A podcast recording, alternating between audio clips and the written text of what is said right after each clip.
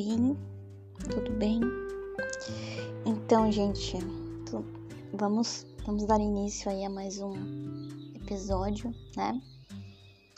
E já vou avisando, né, pra vocês não, não exigirem demais da minha pessoa hoje, porque, enfim, é domingo e eu tô. Hoje é domingo, pé de cachimbo. Tem uma musiquinha aí meio louca, eu lembrei dela. Uh, que a minha avó cantava pra minha mãe. E aí lembrei quando falei a domingo. Uh, mas não é sobre isso que eu quero conversar com vocês, tá? Uh, eu quero falar, na verdade, sobre algo que eu aprendi, né? Porque, assim, Olha só, né? Primeiro tem que dar fazer uma introdução a respeito do assunto para que vocês possam compreender como que eu cheguei nisso, né? Como que, como que eu cheguei nesse, nesse lugar aí, nesse, nesse local aí meio, meio doido. Uh, eu tava divagando um pouco a respeito dessa coisa do vazio, dessa coisa do, do, da pessoa se sentir um pouco até meio que naquele marasmo, né? Naquele vazio existencial, naquele limbo de certa forma também, né? E tudo mais, né? E, e eu comecei a, a, pesquisar algumas coisas assim uh, na internet, no Google, né? E enfim, né, gente? Existem vários textos interessantes a respeito dessa situação, até mesmo de como ressignificar o, o vazio, né?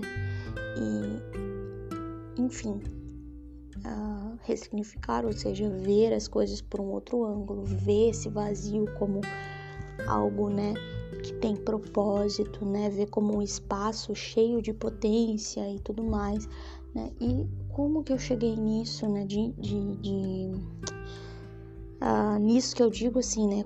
Uh, que eu fui me aprofundando nesses assuntos porque eu tava mal, entendeu? Então eu fui procurar assim, eu não quero ficar pior, então eu vou pesquisar alguma coisa na internet que possa me ajudar nesse aspecto, né, de ressignificar esse momento que eu tô vivendo agora, que é um momento um pouco mais sombrio, né? Um tanto quanto soturno tal.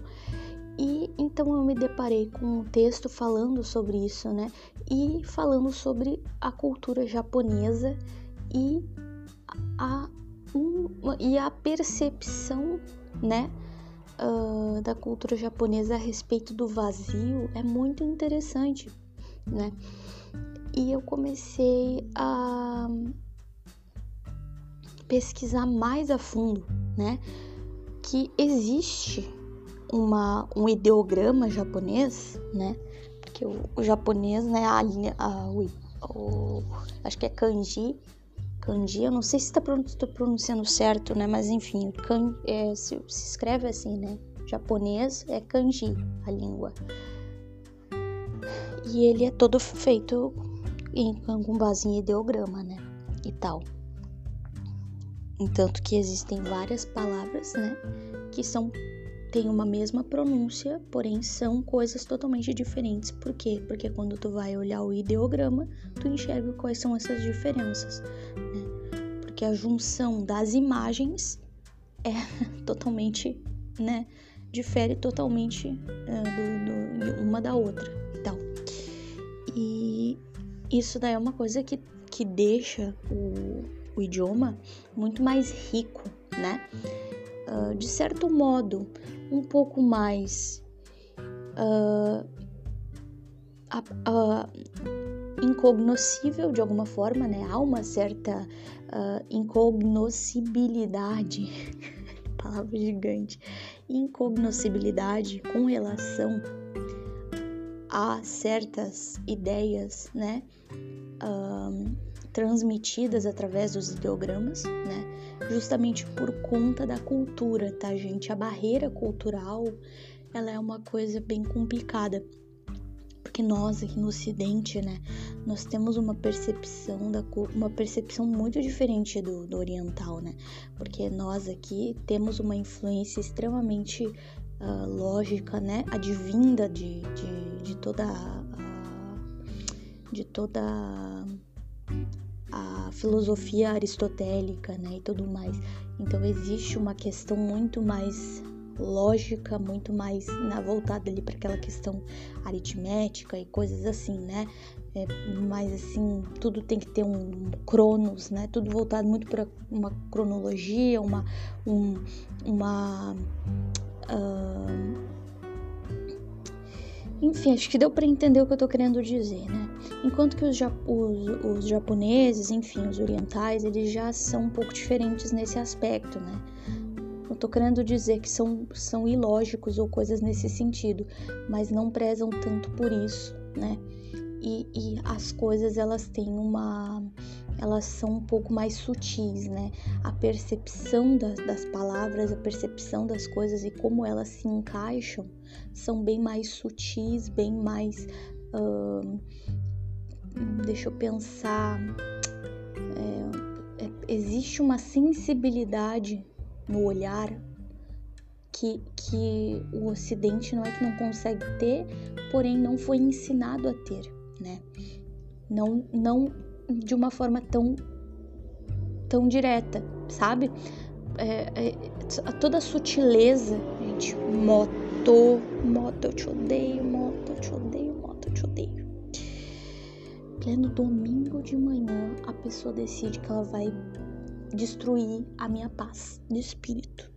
Tá bom, Vitória? Calma, calma, calma, calma. Volta pro assunto. Assim, essa questão da, da, da sutileza do japonês, né? Ela é encantadora, principalmente para o pro ocidental pode ser até meio assustador ou até meio não faz tanto, tipo, ah, como assim? Não faz sentido? O quê? Ah! Coisa mais enfim, né? Por quê? Porque não aguçou ainda, não abriu os olhos, né? Não abriu a, a mente, não expandiu. Então é uma coisa que a gente tem que abrir, sabe? É uma janela na nossa mente, é uma janela no nosso cérebro que tá fechada, né? Porque não é tão estimulada assim. Então a gente precisa se esforçar um pouquinho mais para conseguir uh, compreender de alguma forma a, o as ideias, né? as, as, as noções, né? Da cultura oriental, nesse caso japonesa, né? Gente, assim, ó, esse, isso que eu vou conversar agora com vocês é um resumo, né? De uma palestra que eu assisti, tá?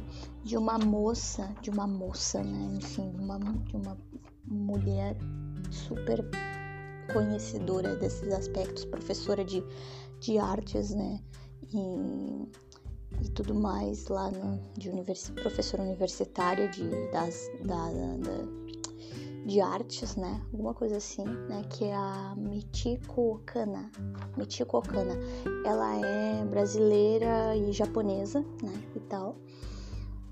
E assim, nossa, que palestra maravilhosa, tá? É, indico quem tiver interesse, depois disso que eu, que eu falei, que eu, que eu vou explicar um pouquinho aqui para vocês, por favor, abram lá, pesquisem no YouTube o nome dela e vocês vão se deparar assim com uma fonte de conhecimentos assim incríveis que, enfim, é maravilhoso, né? É uma expansão, é uma expansão que tu vive é, tu, tu fica ali, eu pelo menos, né? Me senti assim, como se eu tivesse imergindo assim num, num mar de, de, de, de, autoconhecimento até mesmo, sabe? De autoconhecimento, de, de, de uh, conhecimento externo também, interno e externo ao mesmo tempo, sabe? É um negócio até que faz sentido porque a gente vai conversar agora, que é essa coisa da que, que não necessariamente interno e externo são contraditórios, né?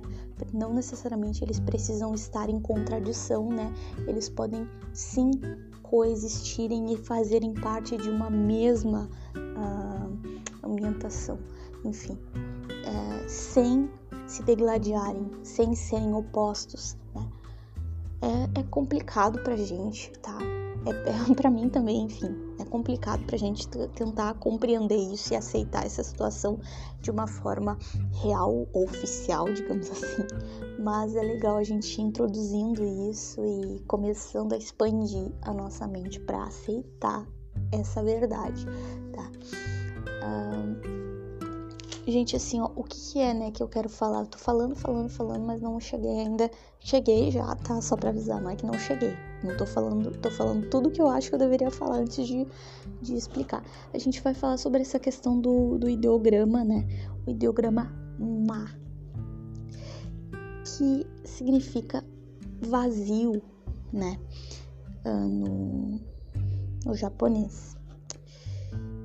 A primeira coisa que a gente precisa ter em mente, tô até aqui com meu caderninho porque eu fiz umas baitas, umas anotações, né, com toda a palestra que eu assisti. Gente, eu tô aqui na sala, mas eu acho que eu vou pro meu quarto, porque eu acho que eu vou me sentir mais confortável lá.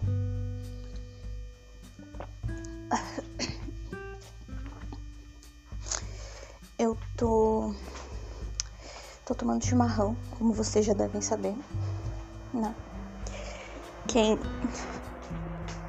quem me conhece sabe que é que é essencial para mim. Ai, meu Deus. Então assim, ó, eu fiz umas pesquisas, né? Assim, fiz umas pesquisas de textos é, e, e para mim assim, né? Essa palestra, essa palestra foi assim a coisa mais maravilhosa da minha vida. Não é uma palestra é curta, tá? Ela tem uma hora e pouco de duração. Porém, eu garanto para vocês, né, que é um baita investimento intelectual, tá? É um investimento que tu tá fazendo no teu, no teu intelecto, sem pagar um centavo para isso, sabe? Porque, sendo bem sincera, ele vai falar: ah, não, sem pagar um centavo não, porque eu tô pagando a internet que eu tô usando. Gente, sério, cara ela essa essa essa professora ela é nível Lucilina Galvão, cara. Sério mesmo. Quem conhece Nova Acrópole vai entender o recado. Nível Lúcia Helena Galvão. Então, assim, se você quer uh, isso, a partir do momento que eu falei isso, se você sabe o que eu tô falando, você já sabe que vale a pena, tá? Se você não sabe, por favor, trate de, de ir em busca de saber, porque você tá perdendo muita coisa aí bacana na sua vida. Tá, vamos voltar pra questão do, do, do mar, né? Então, tudo isso que eu tô falando, gente, são coisas que eu peguei e que eu fui anotando aqui dessa palestra dessa, dessa professora, como eu falei para vocês. Então, não se assustem se vocês forem abrir lá a palestra, vocês vão ver que, que querendo ou não, assim, óbvio que eu não vou estar tá falando igual, mas eu vou estar tá falando muita coisa que ela fala lá. Mas por quê? Porque, enfim, eu peguei de lá, né? Então é uma coisa assim que, de certo modo, isso só consegue, isso só me auxilia a assentar, de certo modo, mais esse, esse conhecimento a respeito do mar, né? e também até mesmo a, a mostrar para vocês o quanto vale a pena, né, uh, entrar em contato com esse material aí dessa professora para se aprofundar mais ainda, porque ela, enfim, né, tem uh, muito mais conhecimento ainda. Ela mostra imagens, ela mostra várias coisas super. Enfim, gente, que eu não vou falar aqui, né? Porque eu não sou tão conhecedora do, de, todos, de todas as coisas técnicas e aqui a gente está num podcast. Uh, eu não consigo transmitir imagem PowerPoint para vocês para ficar mostrando as imagens que ela mostrou e tudo mais. Então, se o conhecimento tá lá com ela. Gente, por favor, né? Vão lá pelo menos dar um like no vídeo da, da garota. Da garota, parece que tem super intimidade, né? Enfim. Uh, o mar, né? como eu falei para vocês, ele é, ele significa vazio, né? Ou espaço entre em japonês. E a primeira coisa que a gente precisa compreender é que assim, ma não é um conceito. Aqui a gente não tá falando de conceito, tá? Porque algumas pessoas eu até li num, nos textos, ah, o conceito de ma. Não existe conceito para ma, tá? Porque no momento em que tu quer conceituar né, o ideograma, tu tá tentando ocidentalizar uma ideia. E isso é limitar aquilo a, a um nível injusto, né? Com toda a riqueza que aquilo verdadeiramente tem. Não sei se consigo ser clara, mas assim, todas as tentativas de, de, ó, de explicar as formas de uso e de compreensão do mar são válidas. Agora, a tentativa de ocidentalizar através de uma conceituação, elas são extremamente perigosas porque elas acabam limitando o mar, entendeu? Uh, e isso acaba fazendo com que as pessoas não compreendam de forma adequada, de forma fidedigna, talvez seja o termo melhor aqui, né? Uh, o que é o mar, né? E aí entra aquela questão, né? O mar, ele tem essa característica um pouco mais incognoscível pro, uh, pro ocidental, né? Mas isso não quer dizer que é impossível de compreender, porque senão a gente nem trazia isso, né? Isso daí foi até uma coisa que ela comentou lá. Olha, se eu fosse para falar assim, não, tá, é impossível, total. Ah, então vai ficar lá só no Japão, acabou. Tchau, gente, vou embora. Não, não é assim, né? Porém, a gente precisa saber até que ponto, né? A gente é livre para limitar um conceito, né? Porque lá no Japão, o mar, inclusive o mar, as pessoas não sabem dizer o que é mar. Se tu for perguntar o que, que é mar, se, for, se a pessoa for perguntar para um japonês assim, explica o mar, o japonês não vai saber explicar. Isso foi até uma coisa que a professora falou. Eu decidi fazer esse estudo justamente por isso, por perceber a complexidade do mar, o quanto o mar ele existe, é uma palavra que existe, os japoneses sabem usar, os japoneses sabem o significado, porém, se eles vão tentar te explicar o que é o mar, eles não sabem exatamente como explicar, mas eles têm a noção, né? A conhec o conhecimento, a noção, né? A compreensão do que é mar né? Eles sabem onde e quando eles devem usar má para explicar alguma coisa. Enfim, tem essa questão do má ser algo amorfo, né? Porque porque vai mudando de forma. Então, é por isso que é tão complicado a gente tentar conceituar. Nós ocidentais temos essa necessidade de conceituar tudo, né? Porém, tem coisas que simplesmente, gente, não dá. A gente vai estar tá perdendo muita coisa quando a gente faz isso. É, eu não sei se eu consigo explicar, mas assim, né? É como se fosse o mar. Tu vai tentar colocar parede no mar, né? Tu vai tentar, assim, parar a onda, né? Ah, mas, enfim, tu tá nadando num cubículo que tu colocou ali, mas tu, mas, mas, enfim, tem um monte de mar até fica parecido, né? Mar com mar, enfim. Tem um monte de mar para te nadar e tu fica dentro daquele cubículo que é o conceito, né? Então é por isso que é algo perigoso. Agora, né, gente, vamos partir para outras coisas. Eu tô indo na minha linha aqui dos meus anotações, tá? Uh, essa questão do espaço entre, né, é uma coisa interessante da gente pontuar aqui, né? Na cultura japonesa, o que verdadeiramente importa é a relação estabelecida com o outro, porque o ser humano ele se faz através disso, tá? Isso é uma coisa muito clara para os japoneses, né? Que a relação é o que faz o ser humano, né? E para a cultura japonesa, a relação en entre as coisas uh, é mais importante do que as coisas em si. Então, um exemplo é assim, ó. Deixa eu ver se vou conseguir ser clara nesse exemplo que eu vou dar, gente. Ai, meu Deus. A lua, ela não é apreciada, tá? Mas, assim, por si mesma, tipo, por elas, por em si, por si própria. Não é o astro em si que é apreciado mas o contexto que envolve a atividade de apreciação. Então, assim, existe aquela questão uh, de não é a lua em si, mas a relação, o espaço entre de onde se está, como se está, com quem e quando. É nisso tudo que habita o valor tá? da lua, da, da lua. O valor, na verdade, não é a lua, mas a relação da, da lua com os indivíduos e com a questão geográfica, né? Tipo assim, da onde tu, de onde que tu, onde tu tá para apreciar a lua?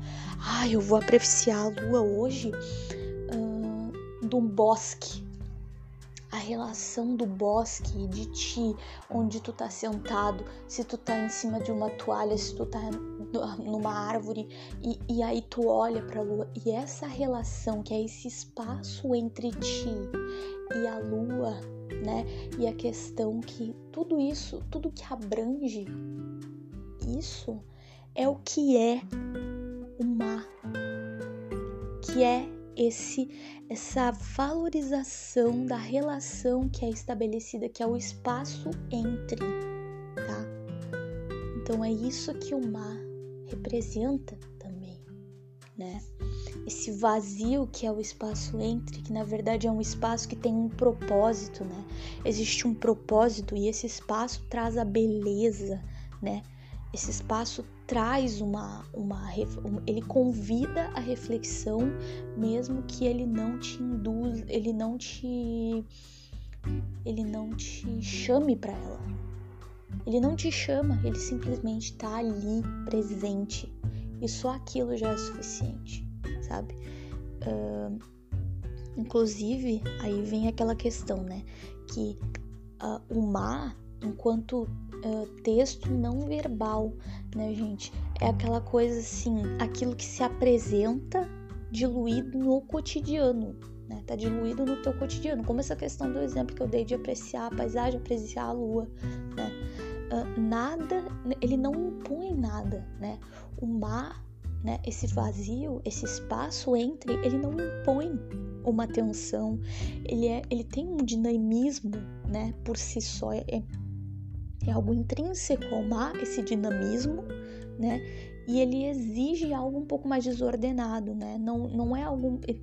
Não tem como tu querer sistematizar o mar e nem ordenar o mar e nem convencionalizar o mar, tá?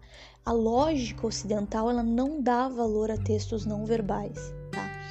Então, assim, isso se torna um pouco mais uh, difícil para a gente. Por isso até que, que eu abordei a questão da, da incognoscibilidade do mar, né, pro ocidental, né, por conta dessa, dessa lógica que a gente tem que não valoriza tanto a, a não verbalização das coisas, né?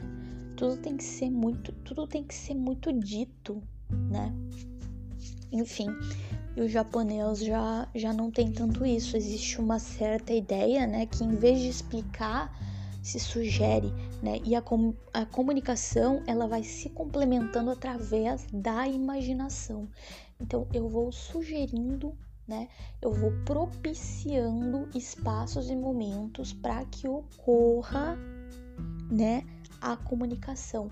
E, inclusive, é por isso que o, o ma, né, o vaz, esse vazio para o japonês, na verdade, ele se trata de uma oportunidade, tá? É uma oportunidade de, uh, de, de realizar, né, de se realizar, enfim. É, a gente já vai falar um pouquinho mais sobre isso, tá? É que eu quero seguir bem certinho aqui, porque senão, enfim, vai ficar tudo bagunçado. Eu vou ter falado algo e vou falar de novo, então eu prefiro seguir certinho aqui. Uh, mas eu tô bem, tô bem ligeirinha, hein? Abri a página aqui, eu tô bem na, no, no esquema, hein, garota? Ah! Gente, olha só, vamos falar da questão de como é que é esse ideograma, né? Esse ideograma ele é assim, ó. Ele é uma, um, ela, ele é uma junção de duas imagens, tá? A primeira imagem é o portal, né? Que é, é o significado é um portal, né? E tal. E depois é o sol, né? Então, assim, é, é como se fosse, né, aquela coisa de imaginar, a gente imaginar uma porta aberta e a gente vê o sol, né, lá, lá fora, né, enfim. É, então, quando tu imagina essa imagem, o que que tu sente, né? O que, tu sente quando tu vê isso? Tu, tu imagina assim, uh, possibilidade, né? Uma porta aberta com o sol lá, depois dela, né? Então, é, é lindo a gente pensar nisso, né? O vazio como uma possibilidade, né? Uh, e assim, é aquela coisa, eu posso atravessar o portal, né? Eu posso atravessar essa porta e estar com o sol, né? E olhar para o sol e sentir o sol e, e aqueles raios vão, vão, vão, vão me aquecer e, e também vão me dar uma vitalidade, vão brilhar em mim e eu vou me revigorar e também é, me energizar, enfim, né? um espaço de possibilidades até mesmo para o divino, né? Porque a gente não pode negar essa questão mais espiritualizada do, do, dessa, dessa ideia também, né? Mas não que isso é algo espiritual, tá, gente? Não. É só, enfim, né? Não, não vamos levar para esse lado. Só, só um pequeno adendo aqui. Já esquece, por favor. Ah, blá, blá, blá. Então, assim, é um espaço vazio, porém cheio de potência e energia, tá? É isso que eu quero dizer. Então, assim, é um pacote de energia. E, inclusive, aqui a gente entra de novo naquela questão do conceito. O que é o mar, né? O mar, ele não é um conceito, mas sim um senso comum, como existe um senso comum de que quando tu olha um sinal vermelho, tu para, o mar também é como esse senso comum, tá? Tu vê o mar tu simplesmente sabe, né? Nós ocidentais não, obviamente, né? Porém, japonês, né? Culturalmente falando lá, o ma ele é um senso comum. Tu sabe. Tu sabe o ma, tu sabe o que é mato, tu entende o que é o mato, tu pode não saber explicar de onde surgiu, como tu sabe, como tu aprendeu, porque é um senso comum, mas tu já sabe que quando tu vê o, sinal vermelho, tu para, e quando tu tu tá no vazio, tu vê o vazio, tu vê o mar, um vazio, um vazio mar, tu sabe. Enfim. E assim, também outra coisa importante de colocar aqui é que o mar, ele é um quase signo, tá? O que é um quase signo? É, é quando algo, enfim, o quase já diz tudo, né, gente? É algo está querendo ou está prestes a ser, tá? Mas ainda não é. Então aqui a gente pode imaginar uma mulher grávida, um processo. Uau, moto, hein? Uh, um processo gestacional, tá? A gente pode imaginar. Por quê? Tá prestes, né? A, a, a estar, né? A ser, enfim. E, mas ainda não é. Mas é potência. Mas é o potencial, tá? é, é possibilidades, é cheio de vida, é cheio de coisa. Então é cheio de coisas assim, de, de grandes coisas, né? É isso que eu tô querendo dizer. Por isso eu dei o exemplo de processo gestacional, né? E tal, para entender o quanto também é um, é um momento, né? É um momento, é, inclusive que é um espaço entre, né? Mas cheio de, de coisas lindas, entende? E então é um vazio que tem propósito e que tudo é possível, né? É um vazio no sentido de disponibilidade? É disponível, é aquela coisa que tu olha aquela sala e ela tem inúmeras coisas que ela pode ser, entendeu? Tu olha uma, tu olha uma um, uma sala, um escritório, um, um prédio tu pensa, cara, isso aqui pode ser assim, pode ser assado, pode ser, enfim, entendeu? Muita coisa. E tá disponível, todo esse espaço tá disponível para ser o que for, sabe? Então, uh, e, e, o dinamismo que eu falei um pouquinho atrás, né? Esse vazio dinâmico, ele fala muito dessa questão do movimento e da transformação, né? Porque assim, uma coisa que eu aprendi, né, vendo essa palestra, é que lá no Japão, quando tem, quando eles vão receber visita, né, eles estão sempre nessa coisa do, do, da transformação e do movimento, né? Então a casa deles também é, é isso, né?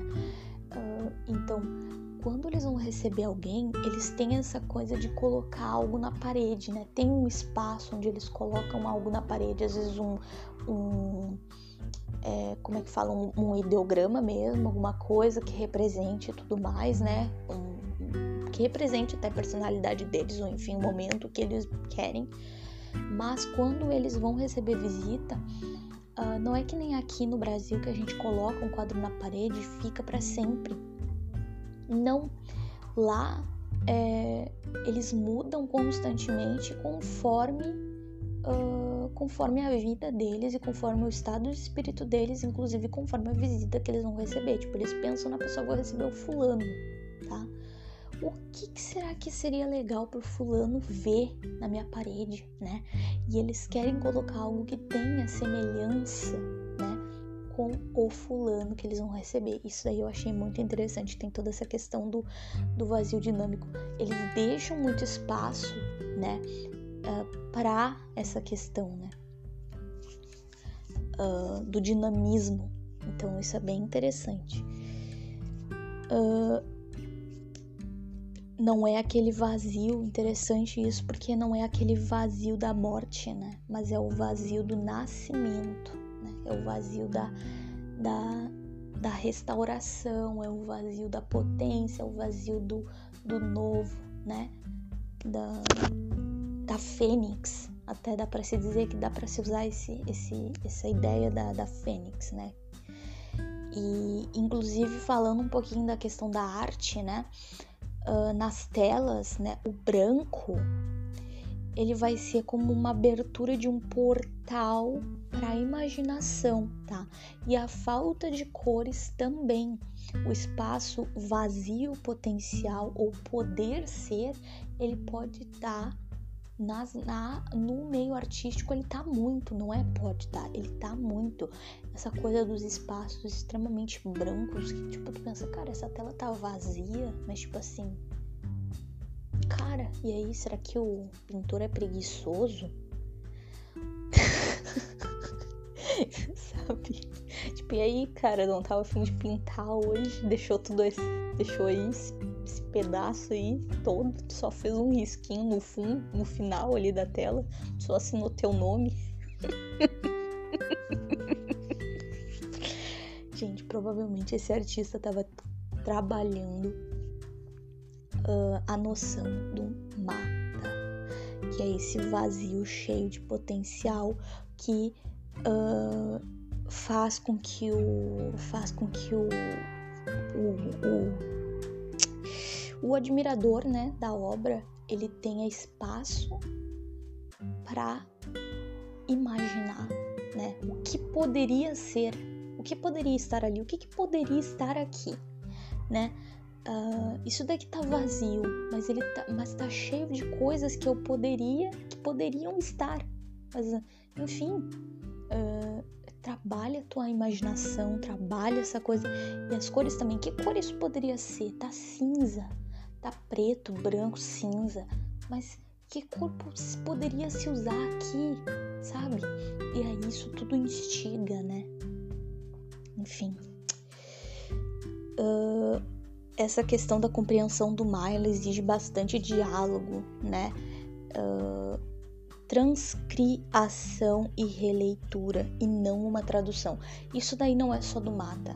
Isso daí na verdade é uma coisa que assim, quem teve essa essa noção aí foi um poeta inclusive brasileiro, tá? Não lembro o nome dele agora, mas lá na, na palestra ela fala a respeito desse poeta que ele trabalha ele trabalhava com essa questão da transcriação, tá? E da releitura. Ele estudava japonês e ele fazia isso nessa releitura dos poemas japoneses e transcriava. O que é essa transcriação, né? É aquela coisa de tu criar em cima daquilo, né? Que tu daquilo que tu consome não, né? Daquilo que tu apreciou, né? Hoje em dia a gente tem essa ideia de consumir, né? E não de apreciar. Não se, não se aprecia mais a arte, mas sim se consome. Isso daí é uma coisa muito, muito, muito complicada. Um dia eu quero abordar esse assunto também, né? Um pouquinho mais a fundo, porque é realmente uma questão muito, muito polêmica no meu ponto de vista. Eu sou, eu sou o tipo de pessoa que discordo bastante do termo consumidor, né? Mas ok, vamos lá. Uh, depois tem a questão do mar, né? Que é o mar como entre espaço, que a gente conversou um pouquinho, mas vamos conversar mais a fundo, e, front, e, e fronteira também, né? Porque assim, existe aquela questão do mar, primeiro, primeiro fator, mar como coexistência e mar como intervalo e montagem. Uh, passagem e relação processual. A gente vai abordar um pouquinho mais isso aqui daqui a pouco. E assim, isso vem naquilo pensamento não dual, cultura do cinza, tá? O que que são essas duas coisas? São a mesma coisa, tá? A cultura do cinza é o pensamento não dual, tipicamente japonês, né? Até dá para se dizer talvez oriental, né? Essa cultura do cinza, ela advém daquela questão de que assim, eu não preciso ser tudo ou preto ou branco, eu posso mesclar os dois e vai ficar cinza, tá? É daí que vem essa essa essa nomenclatura, tá? Pra a cultura japonesa dizer que é a cultura do cinza, tá?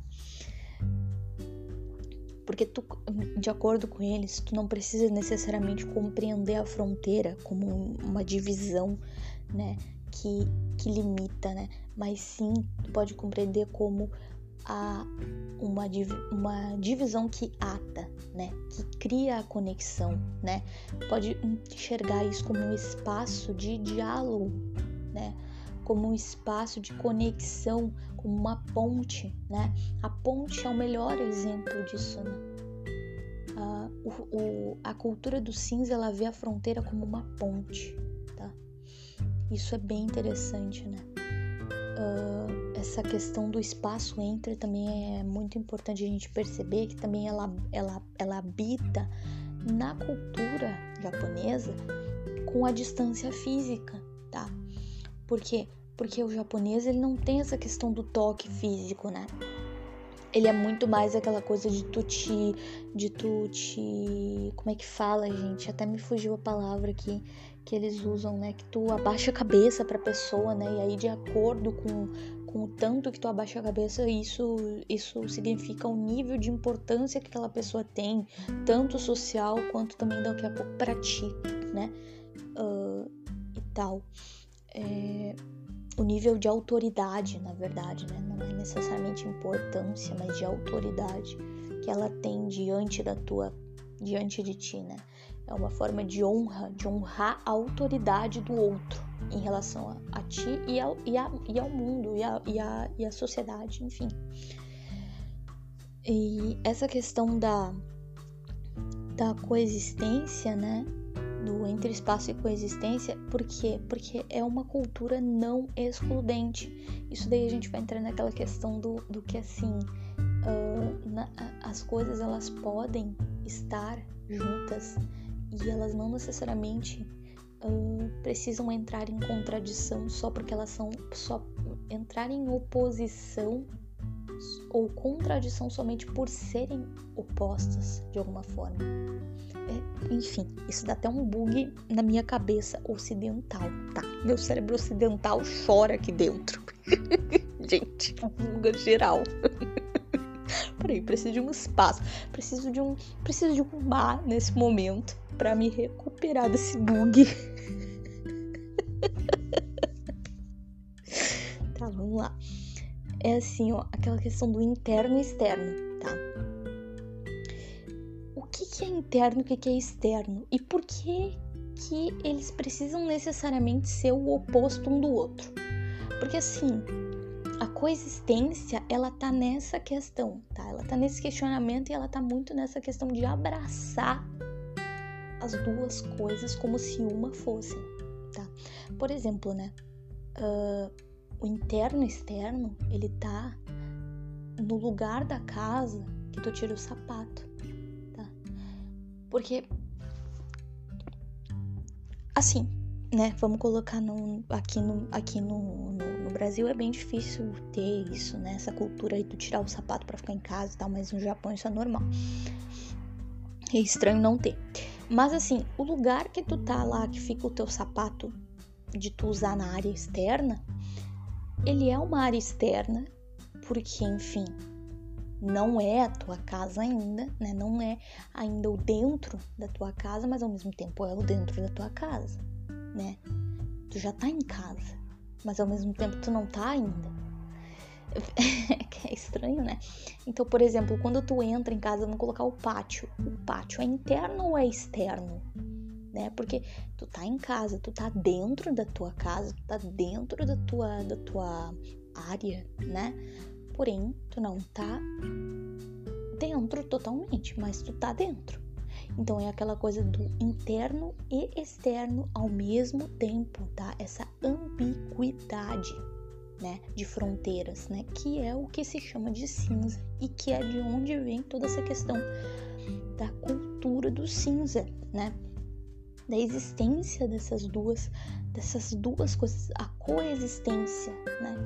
de duas coisas que, de certo modo, ocidentalmente falando, seriam totalmente contraditórias, né?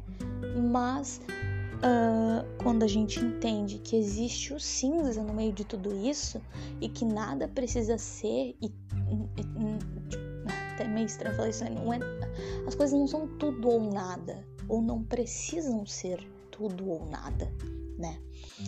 Enfim. Uh, o mar, ele também tá naquela questão do intervalo, né? Então, assim, toda aquela coisa de o intervalo, a pausa, o silêncio, né? A não ação, né? Tudo isso é como se é uma forma de organizar, né? Uh, deixa eu ver se consigo explicar porque esse é meio complicadinho. Assim, ó, o momento da não ação, né, da pausa, é onde o movimento ocorre internamente, tá? Através da energia. A comunicação ela é assim vibracional, né? E assim, é um momento em que tu tá na verdade agindo internamente, né? É aquela pausa que tu dá e que enche enche de expectativa. Sabe quando tu tá dando uma palestra, tu tá falando alguma coisa e tu para de falar do nada e fica em silêncio? Aquilo ali é uma pausa que enche as pessoas de expectativa, né? Então, é mais ou menos isso, tá? Essa construção, né? Essa, é, isso até é uma forma de construir, né? O, o, o ambiente da, do, da possibilidade tá? de construir esse ambiente né? de, de potência, né? de gerar nas pessoas essa sensação de possibilidades e de potência e de expectativa. E, e no Japão, inclusive, essa questão do espaço-tempo não é alguma, não é uma coisa apartada uma da outra, é uma coisa que está junto, como a gente já conversou, até mesmo interno e externo não é uma coisa necessariamente apartada, mas sim uma coisa que coexiste, é coligada até. Então também existe, existe essa coexistência do espaço-tempo. Né? Uh, e aí a gente vai para uma outra questão que já que, que que tá dentro disso tudo, mas é uma divagação um pouco mais até filosófica, um pouco mais artística de tudo isso, e até mesmo uh, gostaria de falar depois um pouquinho sobre a questão da arquitetura, né? A arquitetura e o mar. O mar, ele tá na arquitetura? Sim, o mar tá em tudo, né? Esse vazio, né? Cheio de potência, ele está em todos os lugares. A gente só precisa, nós ocidentais, só precisamos começar a enxergar, começar a aprender a enxergar, né?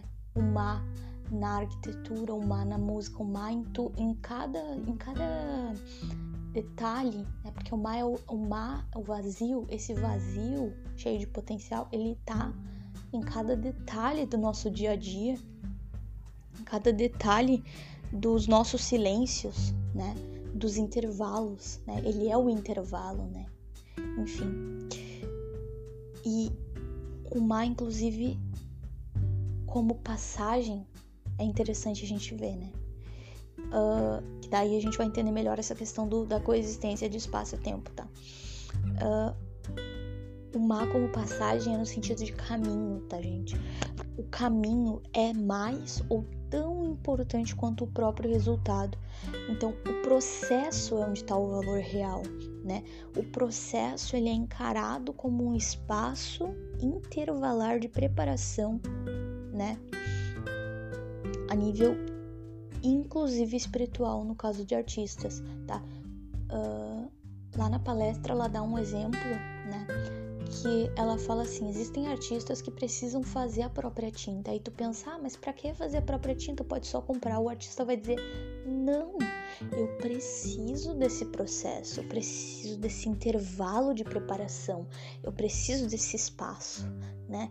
De, de, de preparar a minha tinta para pintar a minha tela, né?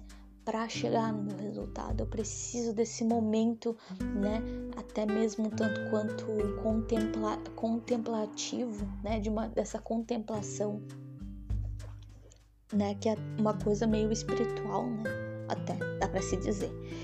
Uh, inclusive assim tem um, não sei se é um arti se é um arquiteto ou se é um artista, né?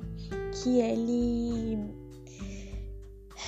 que ele faz, toda tipo todas as coisas que ele vai fazer, as exposições que ele vai fazer, ele faz tipo como um caminho mais complicado para tipo poder chegar até o local real que ele tem que ir. Aí a pessoa, aí algumas pessoas podem falar: "Vamos, para que fazer isso? Por que eu tenho que subir aqui? Não era mais fácil só ir ali?"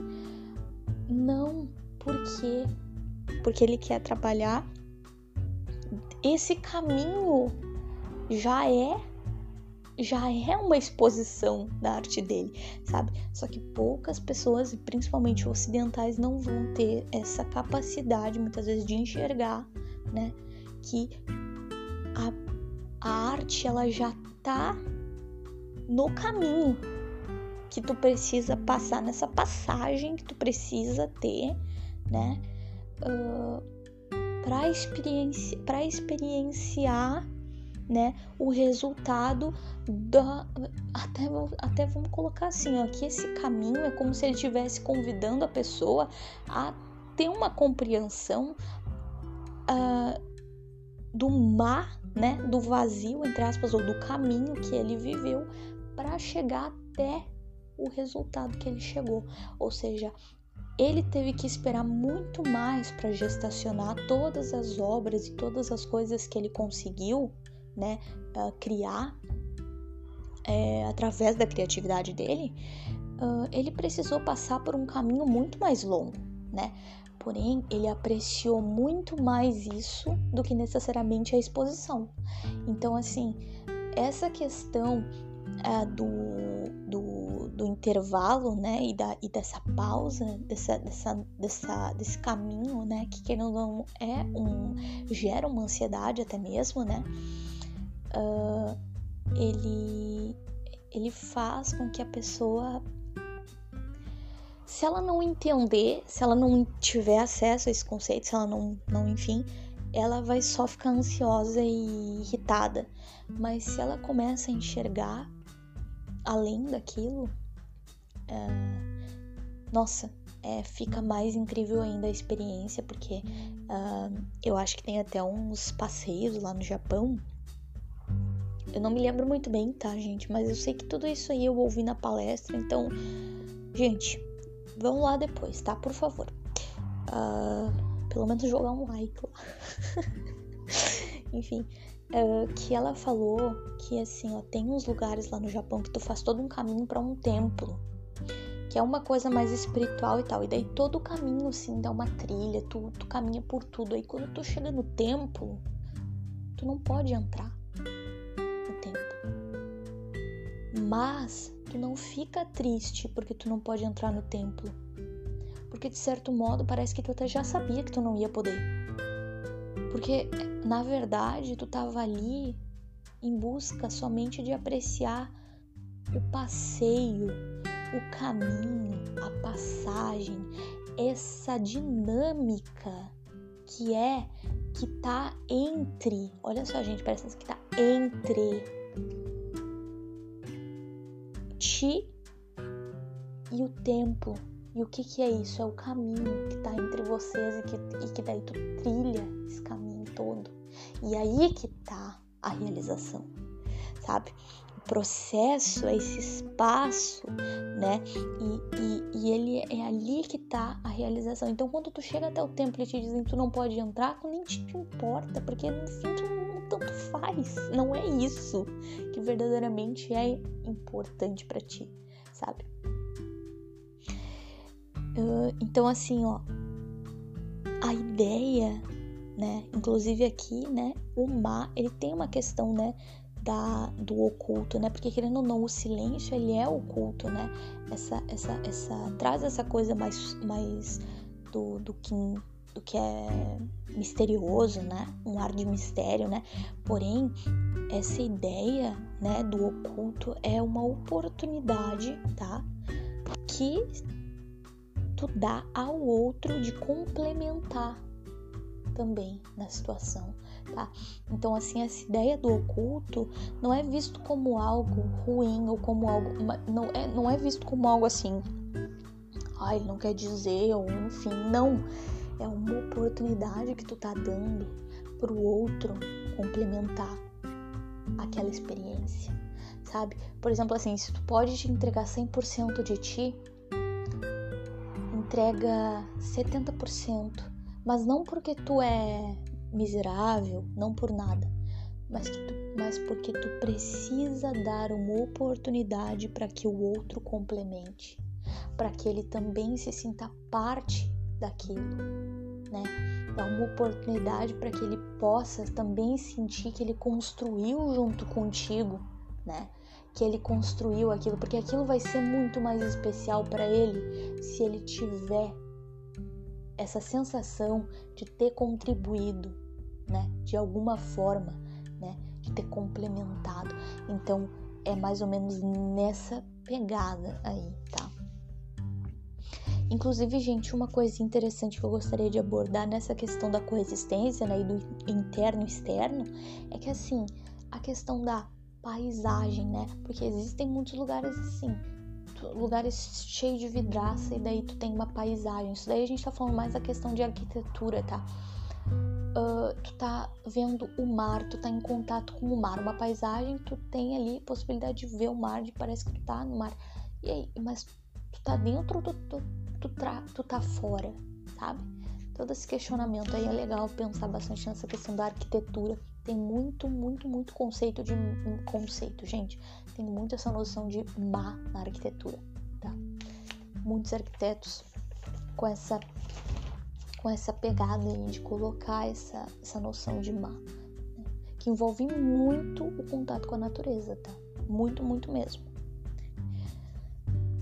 E assim, como a gente estava falando, né, o resultado não alcançado não é um sinônimo de frustração, porque o verdadeiro valor está no caminho percorrido, né? A gente já falou um pouquinho disso tá? E aí tem uma frase, tá? Da Mitiko mesmo, Mitiko Kana, né? Que é assim ela coloca, né? Isso daí ela falou quando ela mostrou uma imagem de uma de uma de um arquiteto, né? Uma foto de uma construção, né? De um arquiteto e tal. Uh, e ela falou algo que me marcou demais, que eu achei lindo, assim, eu achei, nossa, eu, eu precisei anotar essa frase e que expressa muito bem o mar, né? Como espaço entre, né? E que expressa muito bem até mesmo, enfim, gente, resume muita coisa. É assim ela falou, ó. Uma coisa é ver o céu, outra é vê-lo emoldurado. Gente, cara, que coisa linda essa frase, sabe? eu achei assim, ó, que frase, meu Deus do céu, essa frase que essa mulher falou, ela nem deve ter tido noção, porque quando ela falou isso, ela falou assim, gente, como algo corriqueiro no meio dos slides, entendeu? Só que eu já, poeta que sou, né, já fiquei ligadaça, né, e daí já anotei e falei, cara, poetisa total. Uma coisa é ver o céu, outra é vê-lo emoldurado. porque ela mostrou o, o, a forma que o, que o arquiteto fez, né, no japonês, uh, e que ele fez um, uma, uma abertura de um corredor e nesse corredor tinha uma abertura para que se pudesse ver o céu, né? Era algo não não era coberto, entendeu? Para tipo uma passagem, sabe? E ela falou: "Gente, olha isso aqui, o céu, isso é uma, uma obra de arte, sabe? Então, assim, tu tá vendo o céu, mas dentro de uma moldura, né? Uh, da arquitet arquitetada, sabe? Enfim, gente, é uma coisa que eu não, eu não sei, não vou conseguir explicar em palavras, mas, eu, faz muito sentido, entende? Então é muito isso, essa questão da emoldurar os momentos, emoldurar as situações, emoldurar o silêncio, o vazio, emoldurar as situações, né? A existência, tá? Inclusive essa questão do exemplo da lua que eu dei reflete muito isso, né? Ah, uma coisa é ver a lua, outra coisa é ver a lua emoldurada pela circunstância do momento, pelo local, né? Pelo, pelo, pelo ambiente, por tudo, entende? Pelo local, pelo ambiente, óbvio, né? Mas enfim, acho que deu pra entender. Pelas pessoas que estão contigo quando tu tá nessa, nessa atividade, sabe? Gente, acho que não preciso falar mais do que isso porque vai ser redundante, vai ser cansativo, vai ser, enfim, uh, desnecessário. Uh, e aí eu vou finalizar isso. Eu vou finalizar esse episódio, nem sei quanto tempo eu já tô falando aqui, gente, mas enfim. Acho super interessante falar sobre isso. Vou falar mesmo. Vocês sabem que aqui é papo. Só papo que eu tô afim. Eu precisava falar sobre isso e é difícil eu conseguir falar sobre isso tanto que eu quero falar sobre isso com outras pessoas. Então eu venho pra onde? Eu venho pra cá, né? Aqui eu sei que eu posso falar até o fim, até acabar minha voz. Gente, importante, essencial, tá? Para conseguir compreender essa noção, né, de vazio, uh, enxergar esse vazio, enxergar esse, essa porta aberta, né, pro sol, essa porta que tá aberta e que te leva diretamente pro sol, ou pelo menos te dá essa noção de possibilidade do sol, né? uh, é muito importante a gente abrir os poros da sensibilidade, tá? Os poros da sensibilidade são essenciais para que a gente possa enxergar isso, tá? E a sensibilidade, uh, aquela sutileza de enxergar nos detalhes, sabe? Até o branco da parede, sabe? A gente olhar para ele com outros olhos, porque o branco ele, ele é uma oportunidade de exercer a imaginação, sabe? Então, vamos, assim, gente, exercitar essa visão, né? Do vazio como potência, né? Do vazio como local de potência, do vazio como caminho, né? Do, uh, do vazio como, enfim, tanta coisa, né? Como coexistência, né? É, é, incrível, né? O quanto isso é sensível, né? E sutil e abrangente, né? E, e, e o, o quanto isso consegue ser aplicado em inúmeras situações e, e, e, enfim, coisas, né? Esse espaço entre, né? Esses vãos, né? Essa porta entreaberta, né? O entreaberto, o, o, o, o mistério que existe na brecha de um feixe de luz, né? Daquele feixe de luz na brecha de uma porta que transmite esse feixe de luz que é o sol, sabe? Ai, gente, tanta coisa. Enfim, eu amei esse, esse conceito, gente. Eu fico falando conceito que, enfim, né? ocidental. Vou começar antes. Enfim, né? Ah, o cérebro aqui é meio limitado pelo ocidente. Gente. Capaz do pessoal cair de pau em cima de mim falando que eu tô dizendo que ocidentais são limitados. Não, gente, só zoando, tá? Mas aqui, querendo ou não, a gente tem essa dificuldade maior de compreender certas coisas orientais, de certas, compreender certas percepções que são um pouquinho, que são bem diferentes das nossas, né? e tudo mais. Então essa questão mais filosófica às vezes nos pega de uma forma negativa. Essa questão da filosofia mais oriental nos pega muito, sabe? Uh, é, é, mais complicado pra gente, porque a gente tá mais acostumado com aquela filosofia mais embasada em Aristóteles, né? E tudo mais. Mas Aristóteles também é o cara, né? Não vamos, não vamos menosprezar o nosso querido Aristóteles, que eu amo demais amo para sempre, eternamente. Estou lendo um livro dele, inclusive, aqui. Depois a gente vai conversar, que é um livro sobre a alma? Mas enfim, acho que para hoje é isso, tá, gente? Já falei bastante, tá? Falei bastante. Eu acho que já tá na hora da gente colocar aí um, um limite, um espaço entre a gente, tá? Um espaço entre a gente, né? Ou seja, espaço aqui que não falta, né? Porque espaço entre um episódio e outro do SP Grow é quase 50 mil anos. Então, gente, tô bem de espaço.